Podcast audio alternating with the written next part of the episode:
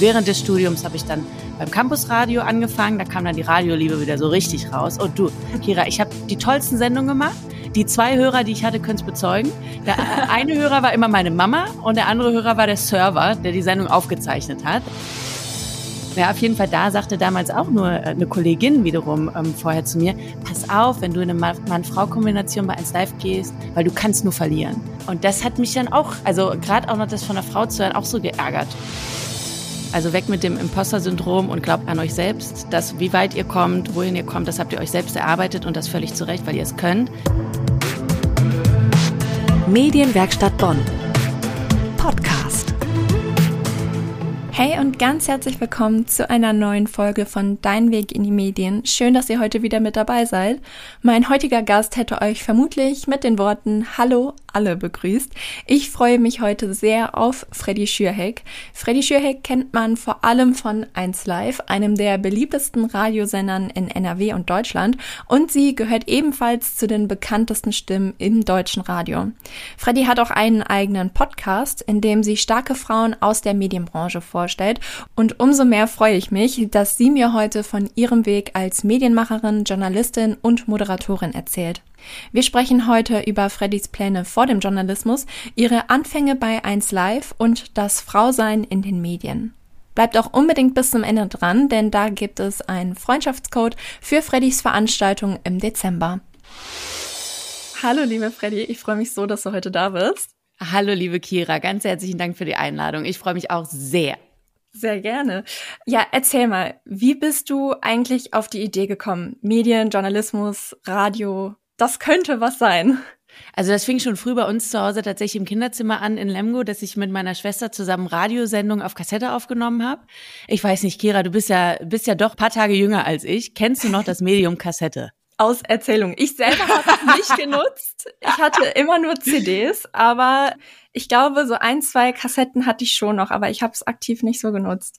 Das sind diese eckigen kleinen Dinger, die halb so groß sind wie eine äh, Tafel Schokolade, die man auf Flohmärkten findet, so ungefähr. Also ja, nicht die Schokolade, ja. sondern die Kassetten. Genau, und ich habe mit meiner Schwester damals schon so Radio gespielt quasi. Mhm. Und da fing schon die Liebe zum Medium Radio an. Und dann waren wir irgendwann im Berufsinformationszentrum mit der Schule. Das war so in der neunten Klasse oder so, glaube ich. Und jeder sollte sich einen Job aussuchen, den er quasi recherchiert an Computer um zu gucken, wie ist der Weg zu diesem Job. Und dann habe ich da halt einfach eingegeben Radiomoderatorin und dann kam natürlich nur ein so ungefähr selbst vom Computer, ja, keine Ahnung, wie du das jetzt wirst, als Antwort. Und dann habe ich das damals in der Schule, mussten wir das dann vorstellen, halt, welchen Job wir recherchiert haben, was wir rausgefunden haben. Und dann wurde ich natürlich schon so von ein paar Leuten so ein bisschen so, okay, mh, klar, Freddy will zum Radio. Ja, dann mach mal. Ja, und irgendwie hatte ich es noch so im Hinterkopf, aber ich habe so ein bisschen auch dann erstmal andere Wege eingeschlagen. Ich hatte kurzzeitig überlegt, ob ich irgendwie Tanzlehrerin werden möchte, weil ich mein Schulpraktikum damals in der Tanzschule gemacht hatte und jahrelang schon selbst getanzt habe, so Hip-Hop cool. und Modern Dance und dann habe ich irgendwann eher zufällig bei der Lokalzeitung bei uns angefangen, weil äh, meine ehemalige Chorleiterin mich irgendwie vorgeschlagen hatte, als die neue freie Mitarbeiter gesucht haben. Die hatten immer so ein paar Schülerinnen und Schüler, die freie Mitarbeiter da waren und so Umfragen gemacht haben oder am Wochenende Termine gemacht haben. Und dann war ich da auf einmal mit drin und das hat mir super viel Spaß gemacht und das habe ich ähm, jahrelang dann begleitend zur Schule und dann auch am Anfang des Studiums noch gemacht. Und während des Studiums habe ich dann beim Campusradio angefangen. Da kam dann die Radioliebe wieder so richtig raus. Und du, Kira, ich habe die tollsten Sendungen gemacht. Die zwei Hörer, die ich hatte, können es bezeugen. Der äh, eine Hörer war immer meine Mama und der andere Hörer war der Server, der die Sendung aufgezeichnet hat, damit andere Leute sich das aus dem Team noch hinterher anhören können, was sie aber auch nie gemacht haben. Das heißt, ich habe Radio für mich selbst gemacht, aber mit sehr viel Leidenschaft.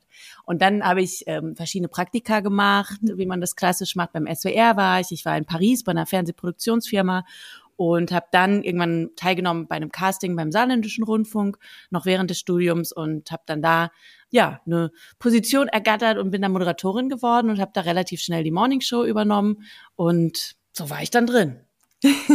ähm, was ich ganz spannend fand, du hast ja jetzt schon mehrfach von deinem Studium erzählt, aber du hast ja auf Lehramt studiert. Germanistik, ja. Französisch und Geschichte in Heidelberg. Gut, also Germanistik, Französisch, Geschichte sind so ja typische Geisteswissenschaften. Ja. Das hört man jetzt ja schon öfter so, dass das viele Journalisten ähm, gemacht haben. Aber Lehramt habe ich jetzt so noch nicht gehört. Was war dein Plan damit? ja, ich dachte die ganze Zeit, du brauchst noch irgendeinen Plan B. Mhm. Du brauchst einen Plan B, da ja nun mal selbst der Computer im Berufsinformationszentrum damals in Detmold mir nicht sagen konnte, wie jetzt wirklich dieser Weg funktioniert in die Medien wusste ich ja selbst nicht, ob ich das überhaupt, ob ich den Weg überhaupt finde.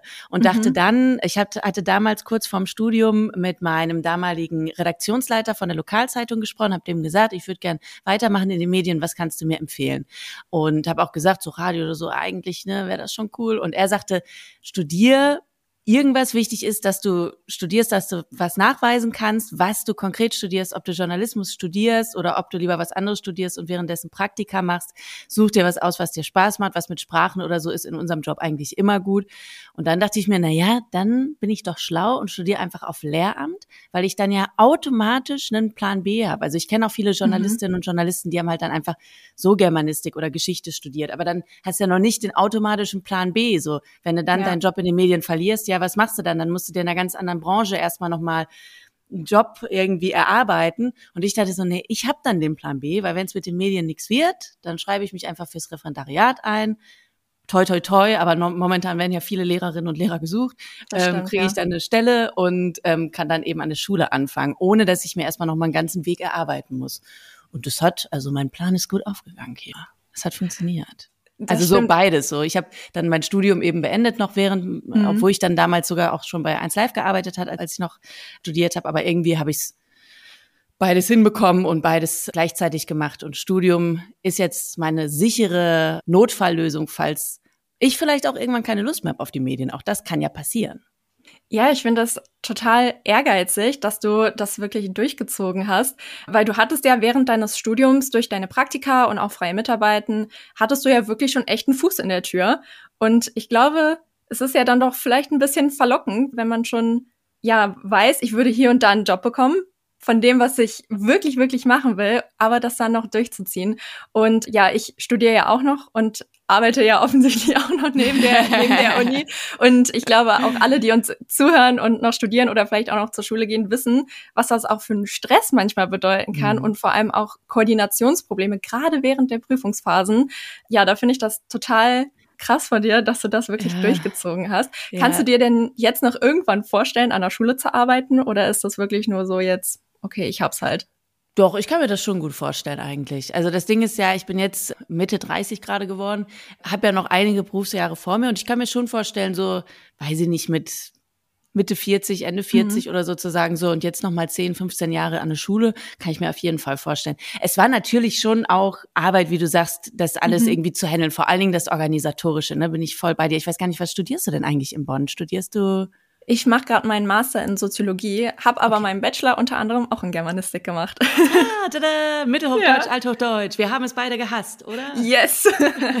ja, also gleichzeitig beides zu machen, ne? Es ist vor allen Dingen dieses organisatorische Ding. So, dann hatte ich irgendwann eben diese Möglichkeit, die Frühsendung zu moderieren bei 103.7 unser Ding beim Saarländischen Rundfunk und das ist natürlich eine mega Chance.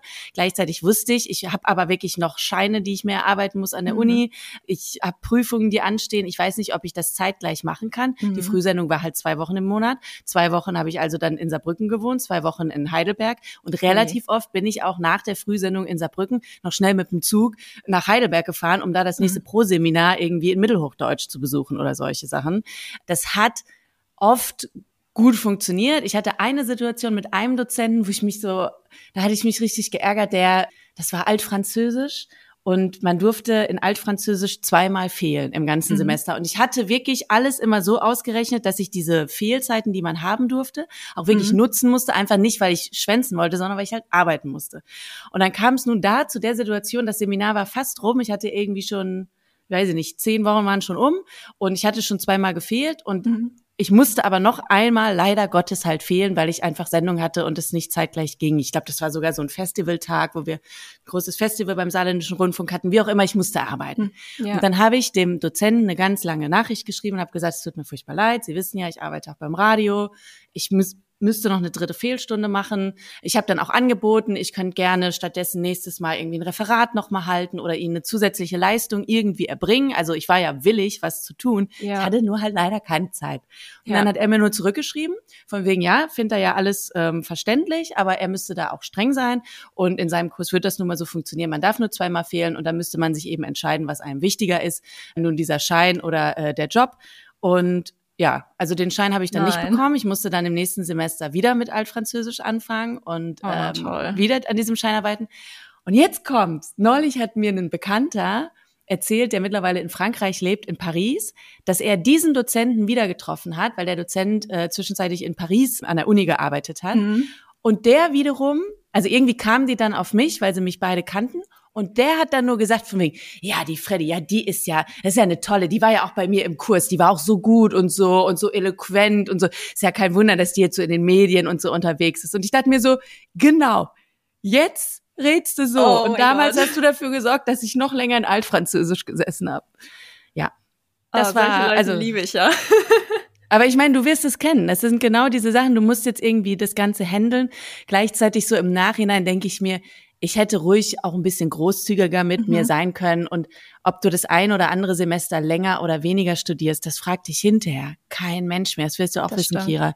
Wo ich ja. mir hinterher denke, ich hätte mir gar nicht so einen Stress machen brauchen. Vielleicht hätte ich auch mal wirklich ein halbes Jahr mhm. lang gar nichts gemacht für die Uni und wirklich nur beim Radio gearbeitet. Wäre auch möglich gewesen. Ich glaube nicht, dass es ja irgendwelchen Schaden für, für irgendeinen meiner Wege genommen hätte. Da bin ich ganz bei dir.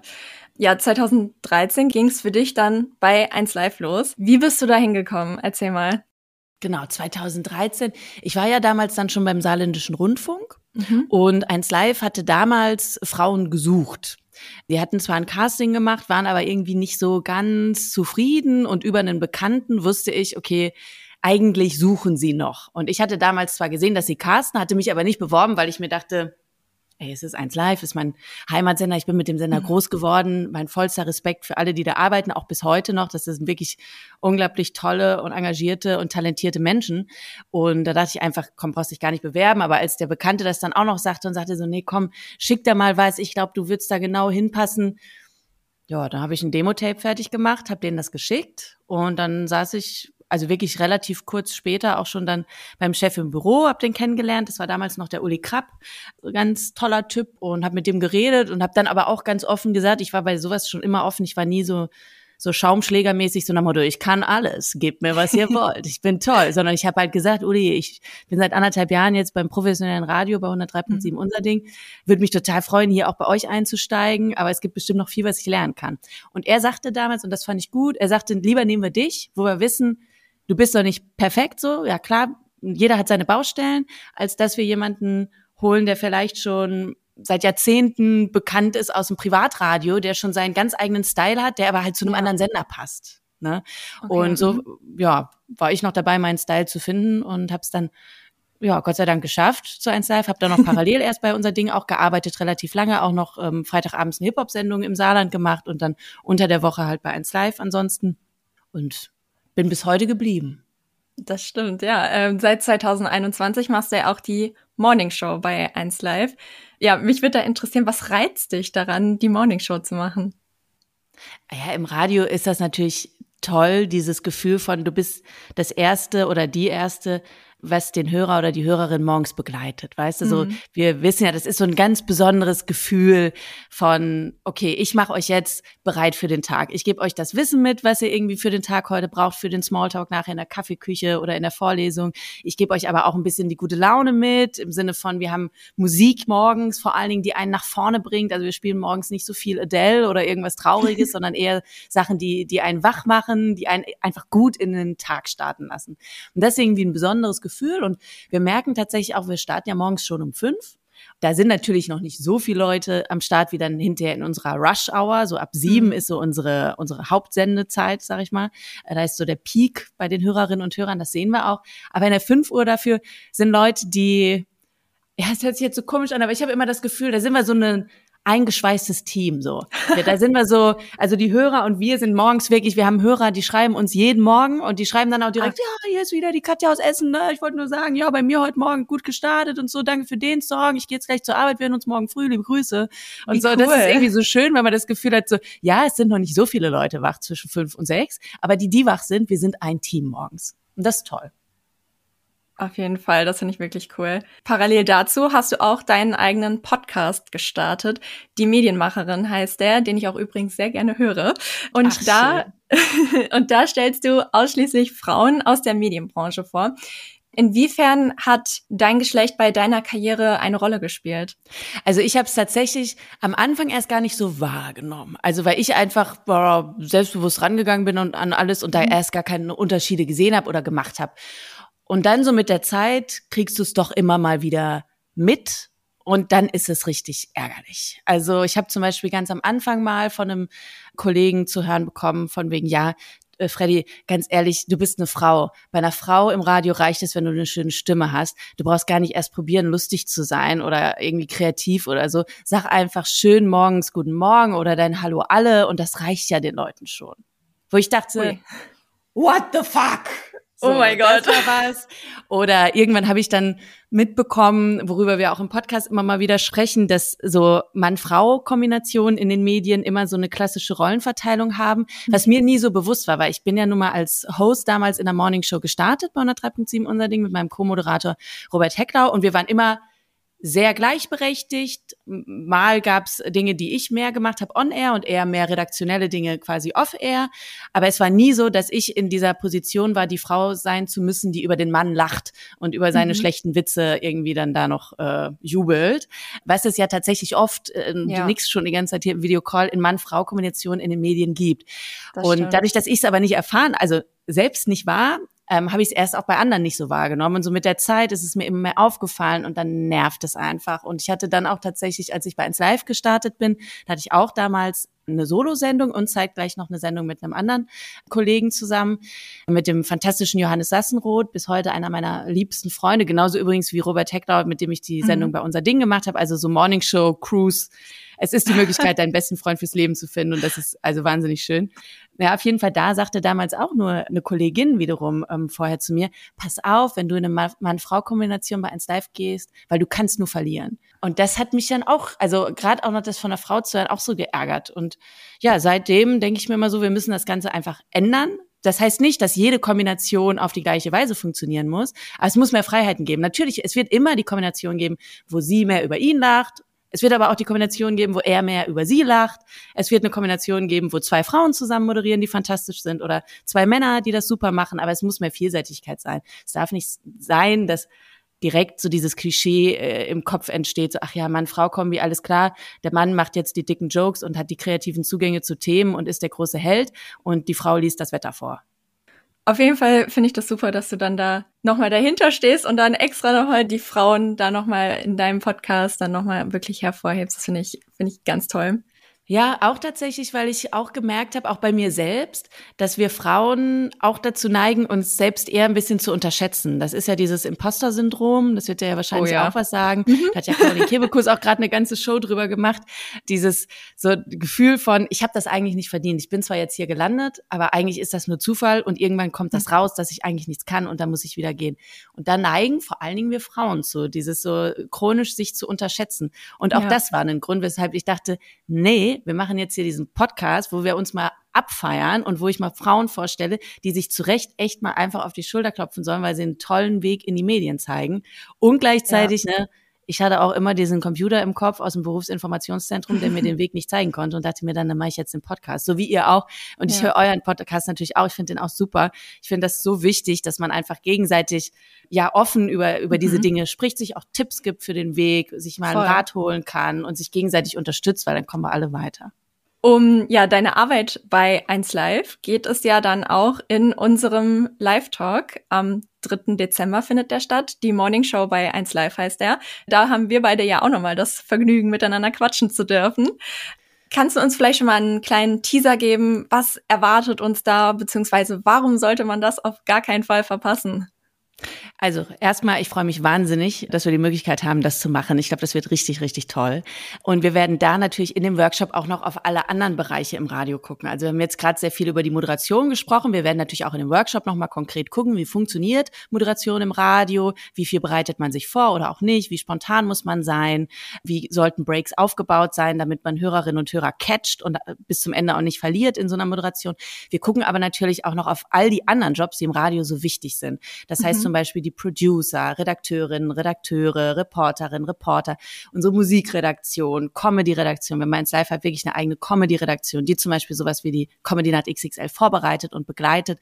Und da gucken wir überall drauf, weil ich glaube, am Ende ja, den Moderator, den nimmt man als erstes wahr, aber mhm. Radioprogramm ist so viel mehr. Da stecken so viele Leute dahinter, die so tolle Jobs machen, die so viel Spaß machen können. Und die werden wir uns alle so ein bisschen in dem Workshop erarbeiten. Und ich bin echt gespannt auch auf die Teilnehmerinnen und Teilnehmer, was die in der sagen, was, welchen Job sie am liebsten wollen. Das wird ein sehr cooler Samstagvormittag werden. Ich freue mich auch schon ganz dolle.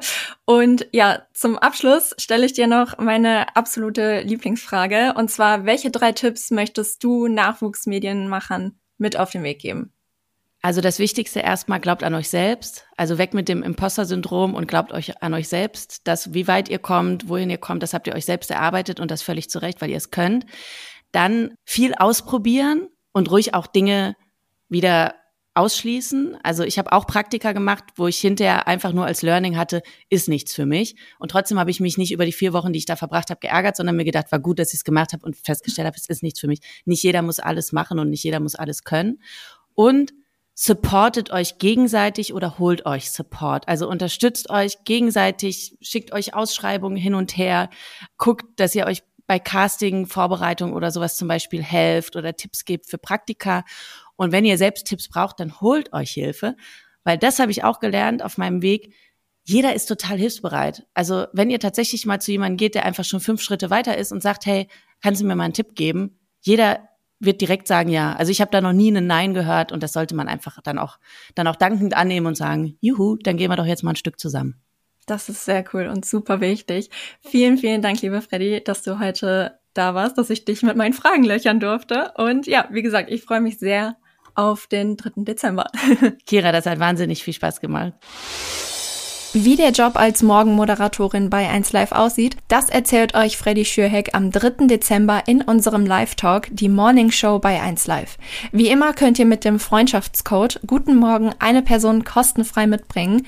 Weitere Infos und die Anmeldung sind für euch wie immer in den Shownotes verlinkt. Vergesst auch nicht mir auf Instagram zu folgen, denn da erfahrt ihr immer alle Infos als erstes. Dort findet ihr mich unter Dein Weg in die Medien. Medienwerkstatt Bonn Podcast.